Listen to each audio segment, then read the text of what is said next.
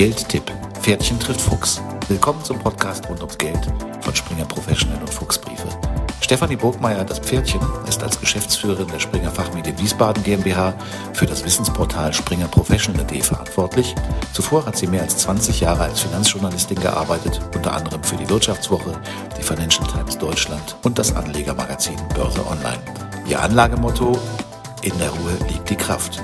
Ralf Vielhaber, der Fuchs, ist Herausgeber der Fuchsbriefe und mehrfacher Buchautor zu Geldanlagen. Er beschäftigt sich seit über 30 Jahren mit Anlagethemen. Sein Motto bei der Anlage, sei mutig.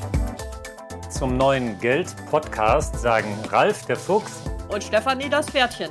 7,4 Prozent, so heißt die Zahl des Monats. Wir reden von der deutschen Inflationsrate. Was bedeutet das für unser Geld? Darum soll es im heutigen Podcast gehen.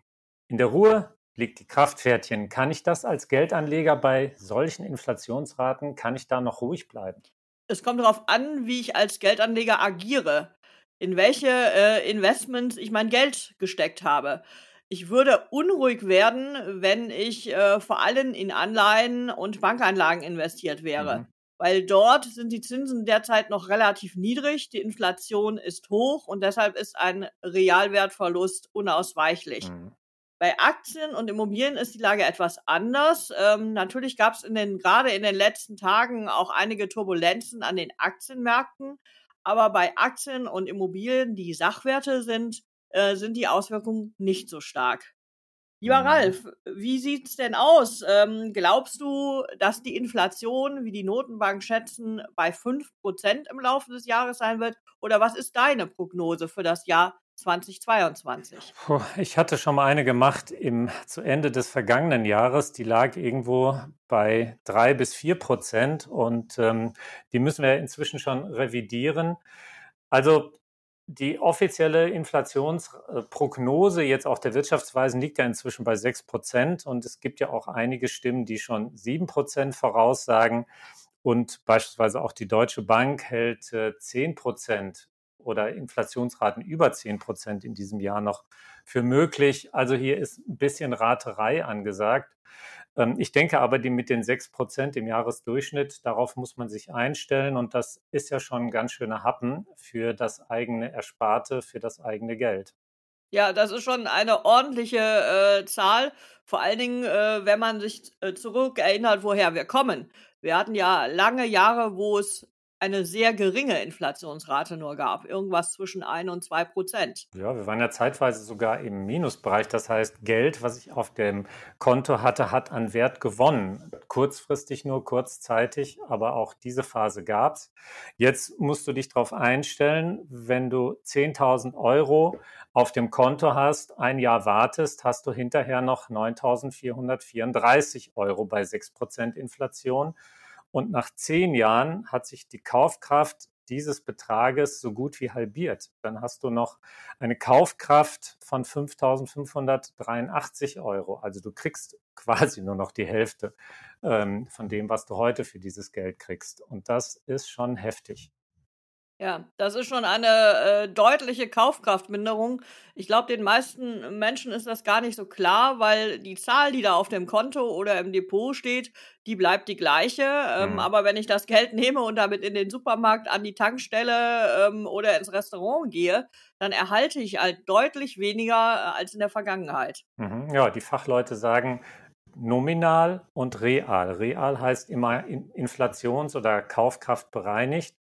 Und ähm, ja, jetzt merken wir zum ersten Mal wieder seit langer Zeit, was das eigentlich bedeutet. Aber du hast vorhin, Stefanie, etwas auch zu Aktien gesagt und zu Immobilien.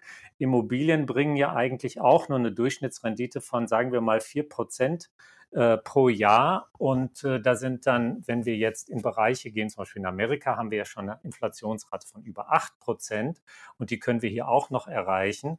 Das heißt, ich habe auch mit diesen Realwerten derzeit zumindest äh, was meine ähm, Kaufkraft angeht und, und, und Gewinn habe ich hier auch Verluste zu verzeichnen. Und auch bei Aktien, die machen im langjährigen Jahresdurchschnitt auch in der Regel nicht mehr als 8 Prozent. Also wir sind hier eigentlich in allen Bereichen dessen, was Vermögen angeht, in, äh, in einer kritischen Phase. Ja, da, das würde ich teilen. Also ähm, 8% Aktienrendite ist das, was durchschnittlich pro Jahr erreichbar ist.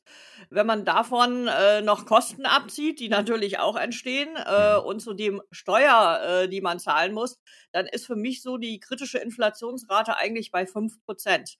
Also sobald die Inflation über die 5% äh, hinausgeht, äh, verliere ich Geld. Mhm. Und das äh, wahrscheinlich für alle Anlageformen. Also das gilt für Aktien, ähm, wie gerade äh, berechnet. Das gilt natürlich auch bei Immobilien, wenn dort äh, nur vier Prozent erreicht werden können, was für eine Immobilienrendite schon ein ziemlich gutes Ergebnis ist.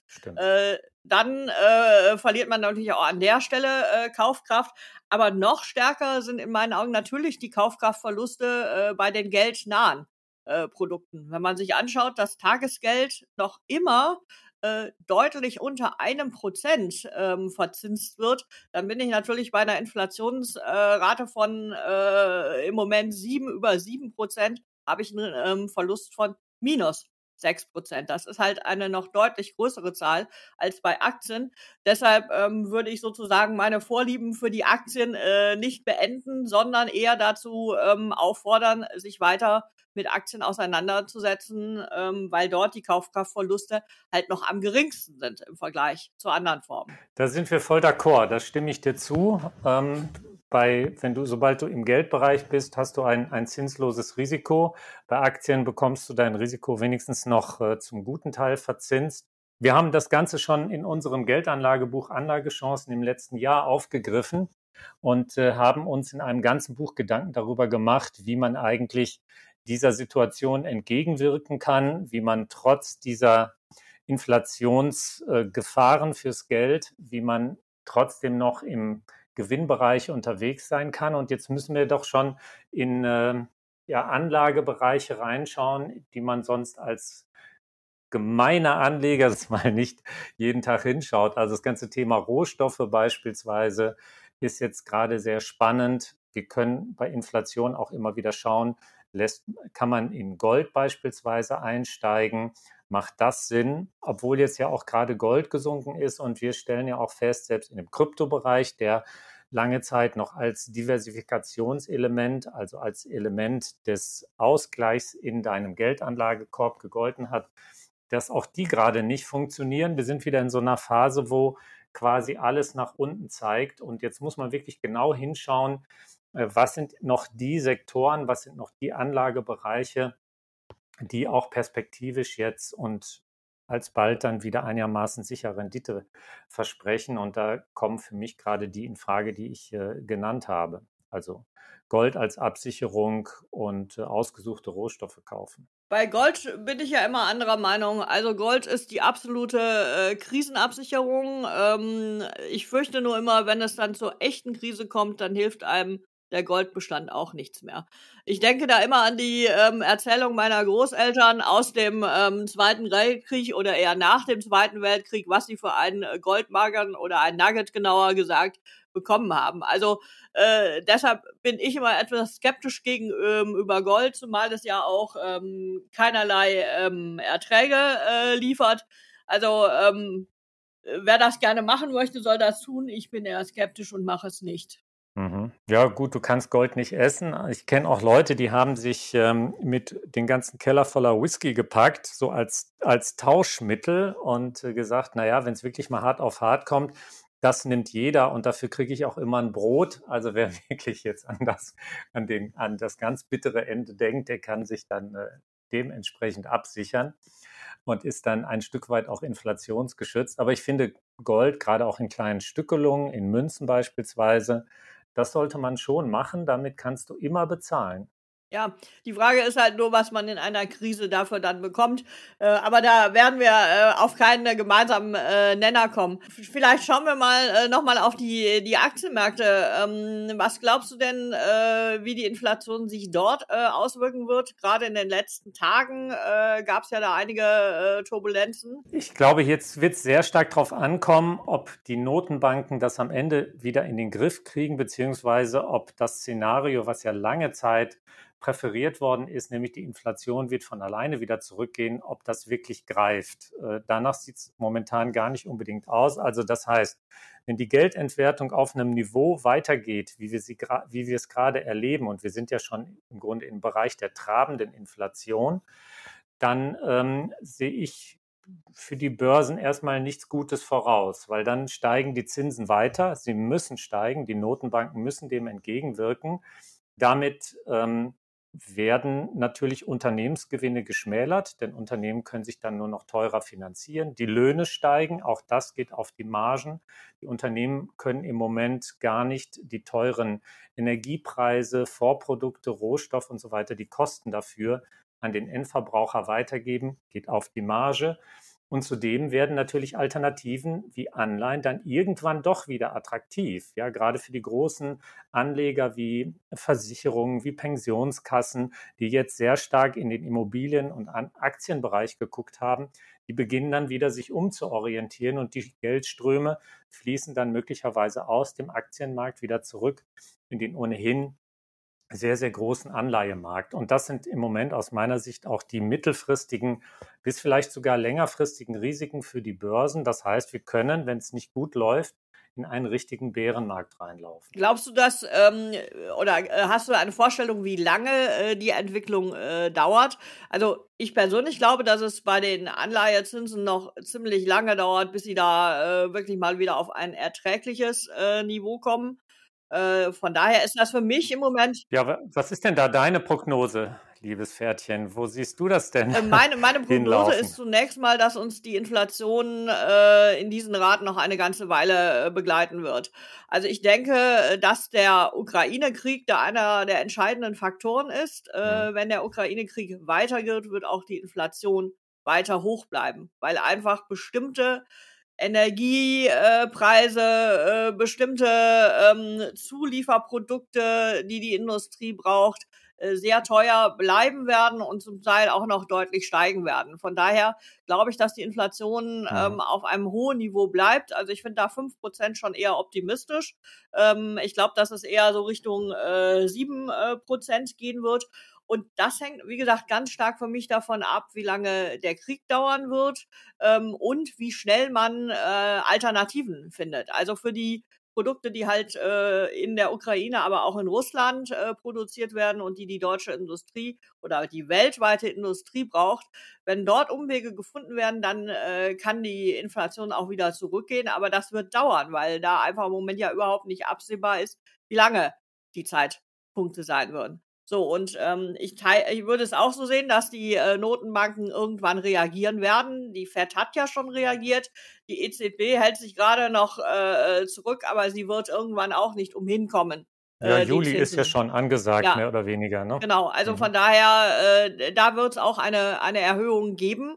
Und die zweite große Gefahr, die ich noch sehe, ist äh, die Gefahr, dass es eine Lohnpreisspirale äh, gibt. Also mhm. man hört ja jetzt schon, äh, die ersten Forderungen von Gewerkschaften, äh, die deutlich über dem sind, äh, was in der Vergangenheit gefordert wurde. Und äh, wenn diese großen Lohnerhöhungen kommen, dann wird das wieder die Preise, insbesondere die Verbraucherpreise, äh, nach oben treiben. Dann gibt's wieder neue äh, Lohnforderungen und das könnte eine gefährliche Spirale werden. Also auch von der Seite ähm, wird eine kritische Situation sein für die nächsten Monate in meiner Einschätzung. Mhm teile ich. Und wir dürfen einen Faktor nicht vergessen, China als wichtiger Lieferant für Vorprodukte insbesondere auch, aber auch Endverbrauchsprodukte. Die Lieferketten sind gestört. Da ist immer noch das Thema Covid ganz wichtig. Und ähm, wir wissen nicht, wie lange das noch dauert. Jedenfalls äh, auch von der Seite kommt Inflationsdruck, weil einfach das Angebot fehlt. Und ähm, Insofern glaube ich, haben wir da, ähm, der, eine wird der eine oder andere wird es vielleicht sagen, leider Konsens, aber das ist so. Ich glaube auch nicht dran, dass sich die aktuelle Situation allzu schnell beruhigt.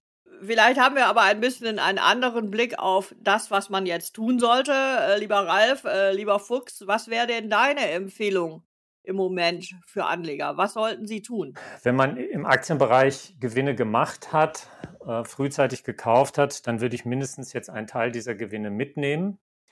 Ich würde weiterhin Staatsanleihen meiden und ähm, ich kaufe ausgesuchte Rohstoffe, auch Gold, wenn es absackt, weil ich das, habe ich ja schon gesagt, für eine gute Absicherungsanlage halte. Und ähm, ja, das wäre vielleicht noch ein heißer Tipp. Dummerweise funktioniert es im Moment nicht. Man könnte tatsächlich ähm, à la longue sogar die ganz, ganz, ganz billigen russischen Gas- und Ölaktien jetzt kaufen, weil die sind auf einem Niveau runter, sind völlig zerschmettert, werden leider im Moment nicht gehandelt. Und ähm, wer fossile Rohstoffe meiden will, der wird sowieso nicht anpacken. Aber ich denke, langfristig äh, wird man da wieder hingucken, weil Europa und Russland, irgendwie wird man auf Dauer auch miteinander auskommen müssen. Dieses Reich wird nicht zerfallen. Und ich glaube, da geht es nur darum, irgendwann diesen Putin wegzukriegen und danach äh, wird man sich hier wieder arrangieren müssen, auch wenn jetzt die Rede der Politiker eine andere ist. Bei den unterbewerteten Aktien äh, treffen wir uns sogar. Ähm, mhm. Ich würde jetzt nicht äh, russische äh, Gas- und Ölunternehmen ähm, kaufen, Kriegst aber, du auch nicht, wie gesagt. Im Moment kannst ja, du es gar nicht kaufen. Genau, im Moment geht es auch gar nicht. Ähm, ich würde aber dennoch nach unterbewerteten Aktien schauen. Also mhm. wir stellen Hast ja gerade. Du da einen Tipp? Was, ja, was, würdest du da, was würdest du da empfehlen? Also ich würde ähm, vor allen Dingen nach Value-Aktien ähm, schauen. Ähm, wir stellen ja fest, dass äh, die Tech-Blase, ähm, wie es manche nennen, äh, nicht geplatzt ist, aber dass dort deutliche Verluste ähm, zu sehen sind. Also da gibt es auch so ein bisschen einen Wechsel und deshalb wäre meine Empfehlung für alle, die langfristig orientiert sind und die Liquidität übrig haben, äh, durchaus mal zu schauen, gibt es nicht Value-Aktien, in die ich investieren kann, die lange äh, stabile Erträge bringen, äh, die nur unter den Bedingungen jetzt gerade sehr stark leiden. Für alle, die sich nicht an Einzelaktien trauen, äh, herantrauen, ähm, ist natürlich auch äh, ein Fonds sehr gut geeignet. Da gibt es ja auch ähm, aktive Fonds, die sich speziell auf dieses Segment konzentrieren. Auch das wäre sozusagen eine ähm, Empfehlung für alle, die jetzt überlegen, ob sie etwas investieren wollen und die eben, wie gesagt, Liquidität über haben. Ich denke, damit sind wir keinem was äh, schuldig geblieben und glaube, wir können das damit auch beschließen, unser Geldpodcast zum Thema Inflation. Ich sage in diesem Sinne, tschüss, euer Fuchs. Ja, tschüss auch von mir, von dem Pferdchen. Bis zum nächsten Mal. Das war Geldtipp. Pferdchen trifft Fuchs, der Podcast rund ums Geld von Springer Professional und Fuchsbriefe. Hören Sie in 14 Tagen wieder rein, wenn es entweder heißt, in der Ruhe liegt die Kraft oder sei mutig.